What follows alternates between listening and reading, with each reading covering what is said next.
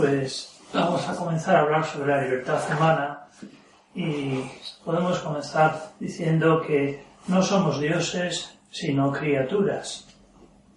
No somos superhéroes sino humanos. Y esto significa que somos seres limitados. Poseemos una libertad humana, no divina. Nuestra libertad es limitada. Y limitada precisamente por lo que somos. Somos hombres, no pájaros, ni peces, ni árboles. Somos hombres y nuestras capacidades son humanas. Nuestra libertad es humana y por tanto limitada. Nuestra inteligencia es limitada, nuestra voluntad es limitada, nuestras fuerzas son limitadas. Estas restricciones no son ni buenas ni malas Simplemente son una, realidad. Somos así, somos limitados. Es bueno desear avances y mejoras, pero siempre habrá limitaciones. No somos dioses, sino criaturas. Es interesante conocer esas fronteras para no sobrepasarlas, no sea que uno acabe actuando contra su propio modo de ser y se perjudique. Porque obrar contra la propia naturaleza suele originar graves daños. Limitaciones físicas. La libertad humana está limitada por las leyes físicas que afectan a los cuerpos materiales. Por ejemplo, no podemos atravesar paredes, ni volar, ni correr a 100 km por hora, etc. Si uno intenta atravesar un muro, se llevará un buen golpe. Si uno intenta salir volando por la ventana, su vida corre peligro, salvo que pruebe primero desde una planta baja. Quizá uno desee correr más rápido y marcar un gol, quizá uno desee echar a volar y, saltarse un atasco, pero la libertad humana está limitada por las leyes físicas, puesto que además de espirituales somos seres corporales. Soy libre y si quiero volar me lanzo por la ventana tu libertad es limitada y hay cosas que no puedes hacer como volar. Si intentas actuar como si esta barrera no existiera, te harás daño. No quiero tener trabas y voy a volar por la ventana. Puedes tirarte, pero no puedes volar. Eres como eres y debes respetar tu modo de ser. No eres un pájaro. Hay barreras que no puedes saltar. No somos dioses, sino criaturas. Limitaciones biológicas. La libertad humana está limitada por las leyes biológicas que afectan a los seres vivos. Necesitamos respirar, comer, dormir. En concreto estamos limitados por las leyes biológicas propias de la especie humana. No podemos respirar bajo el agua como los peces, no podemos alimentarnos de tierra húmeda como las plantas, ni de hierba como vacas y caballos. Si uno se empeña en respirar agua, lo pasa mal. Si uno se empeña en comer hongos venenosos, acaba en el hospital. La libertad humana está limitada por las leyes biológicas de la raza humana, puesto que somos seres vivos de la estirpe humana. Soy libre y como las setas venenosas que quiera. Tu libertad es limitada. Si comes eso, te haces mucho daño, porque esos hongos son contrarios a tu modo de ser y te destrozan. Entonces, no soy libre. Eres libre con una libertad humana. No posees una libertad de pájaro ni de ángel, sino de hombre.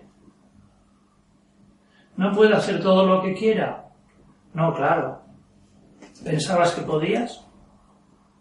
Hay cosas que no puedes hacer, como respirar bajo el agua, pues no eres pez. Y hay cosas que no debes hacer porque te harás daño, como lo de los hongos venenosos. No actúes en contra de la naturaleza humana se debe hacer el bien y evitar el mal. Por tanto, uno no debe dañarse a sí mismo, sino respetar su modo de ser. Sobre todo en asuntos centrales es importante este trato adecuado al modo humano de ser, porque en caso contrario las consecuencias pueden ser graves. Algunos ejemplos les han citado echarse a volar, tomar veneno. Otros casos más frecuentes serían consumir droga, emborracharse, torturar. No actúes en contra de la naturaleza humana. Soy libre y hago lo que me da la gana. Tu libertad es limitada y si actúas en contra de tu naturaleza te perjudicas. ¿Y si quiero perjudicarme? Es mejor hacer el bien y evitar el mal. Si eliges perjudicarte, eres tonto. Sí, tonto. La libertad inteligente elige el bien. Limitaciones sexuales. Dentro de las limitaciones biológicas se sitúan las sexuales. La libertad humana está limitada por las leyes biológicas sexuales que afectan a los seres vivos y al hombre. El sexo está previsto naturalmente para reproducirse y perpetuar la especie. Lo natural en el sexo es que el hombre se una a la mujer y nazcan hijos. Cualquier uso del sexo contrario a esto es antinatural y por tanto perjudicial. Soy libre y uso el sexo como me da la gana. Tu libertad es limitada y si actúas en contra de la naturaleza te perjudicas. Pues no veo que me perjudique. El uso antinatural del sexo produce egoísmo, dificultad para amar, adicción, dificultad para ver al sexo contrario con una mirada limpia y a veces problemas psíquicos. Limitaciones morales. Nuestra libertad está limitada a la hora de actuar. Unos comportamientos son correctos, otros equivocados. Es evidente, el robo, el asesinato, el tráfico de drogas son conductas malas. La caridad, el servicio, la generosidad, el trabajo son conductas buenas. Es algo claro. Maltratarse a sí mismo está mal y lo mismo maltratar a los demás. Nuestra libertad está limitada a la hora de actuar. Y si quiero maltratarme, pues te perjudicas. Pero no soy libre. Sí, pues eres una libertad humana, es decir, limitada.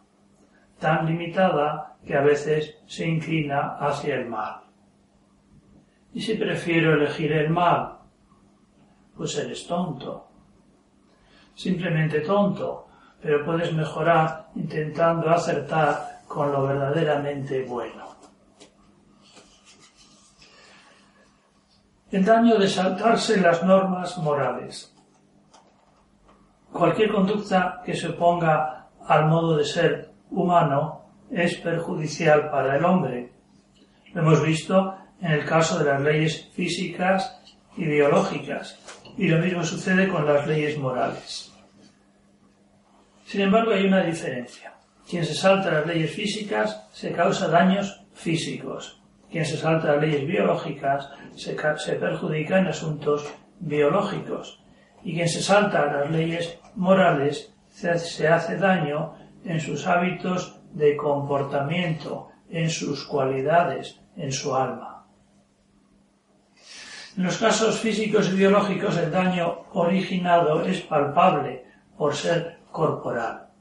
En cambio, en asuntos morales se perjudica la parte espiritual del hombre y esto es menos visible.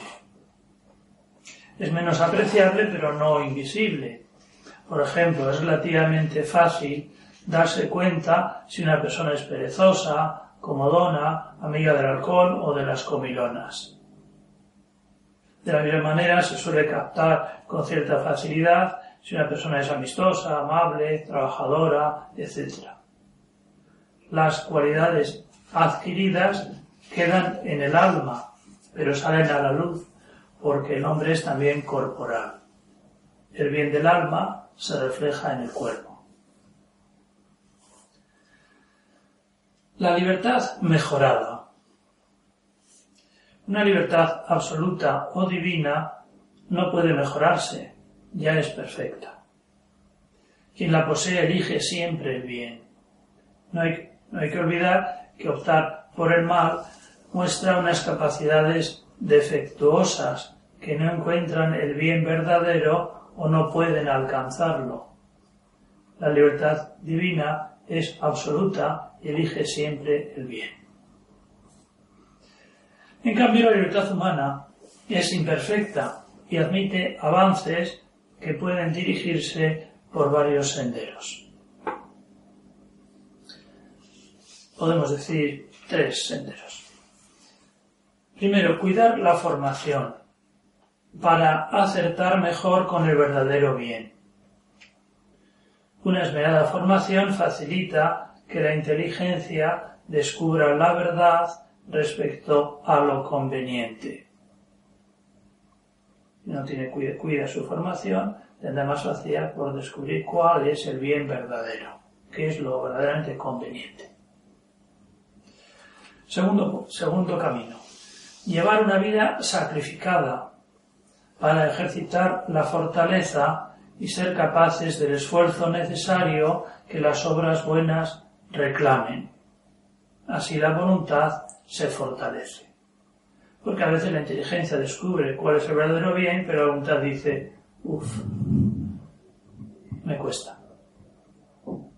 Entonces, para que el hombre se decida y realice el verdadero bien, conviene que la inteligencia lo descubra y la voluntad se sienta con fuerzas para lanzarse a, a, por él, a por ese bien.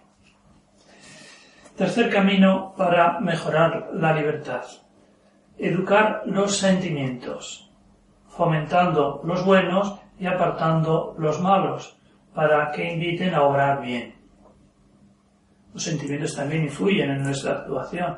Si nuestros sentimientos son favorables a elegir, el bien, pues es más fácil que, el hombre se decida por el bien.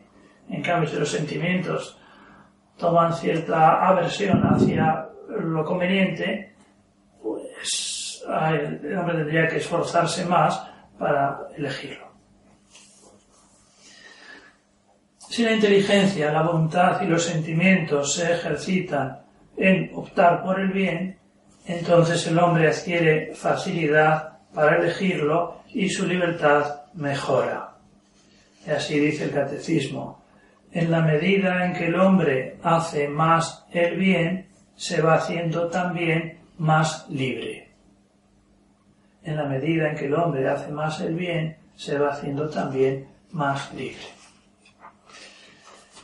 En cambio, quien se deja llevar por las malas acciones queda esclavo de sus vicios y tiene dificultades para dirigirse hacia el bien. Su libertad disminuye. Con unas palabras de nuestro Señor Jesucristo, el que comete pecado, esclavo es del pecado.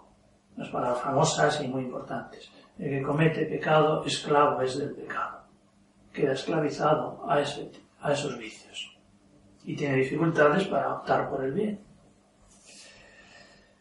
Y el catecismo lo dice con estas palabras. La elección de la desobediencia y del mal es un abuso de la libertad y conduce a la esclavitud del pecado.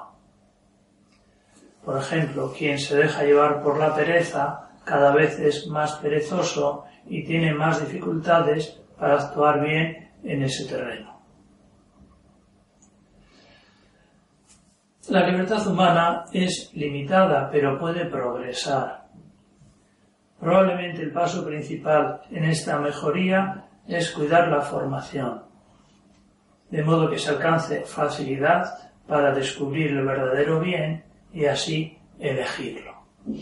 Por eso quizá dijo nuestro Señor Jesucristo sus palabras más famosas en torno a este tema. Conoceréis la verdad y la verdad os hará libres. Conoceréis la verdad y la verdad os hará libres. Conoceréis el verdadero bien, dónde está el verdadero bien, y entonces podréis elegirlo y seréis libres eligiendo el bien.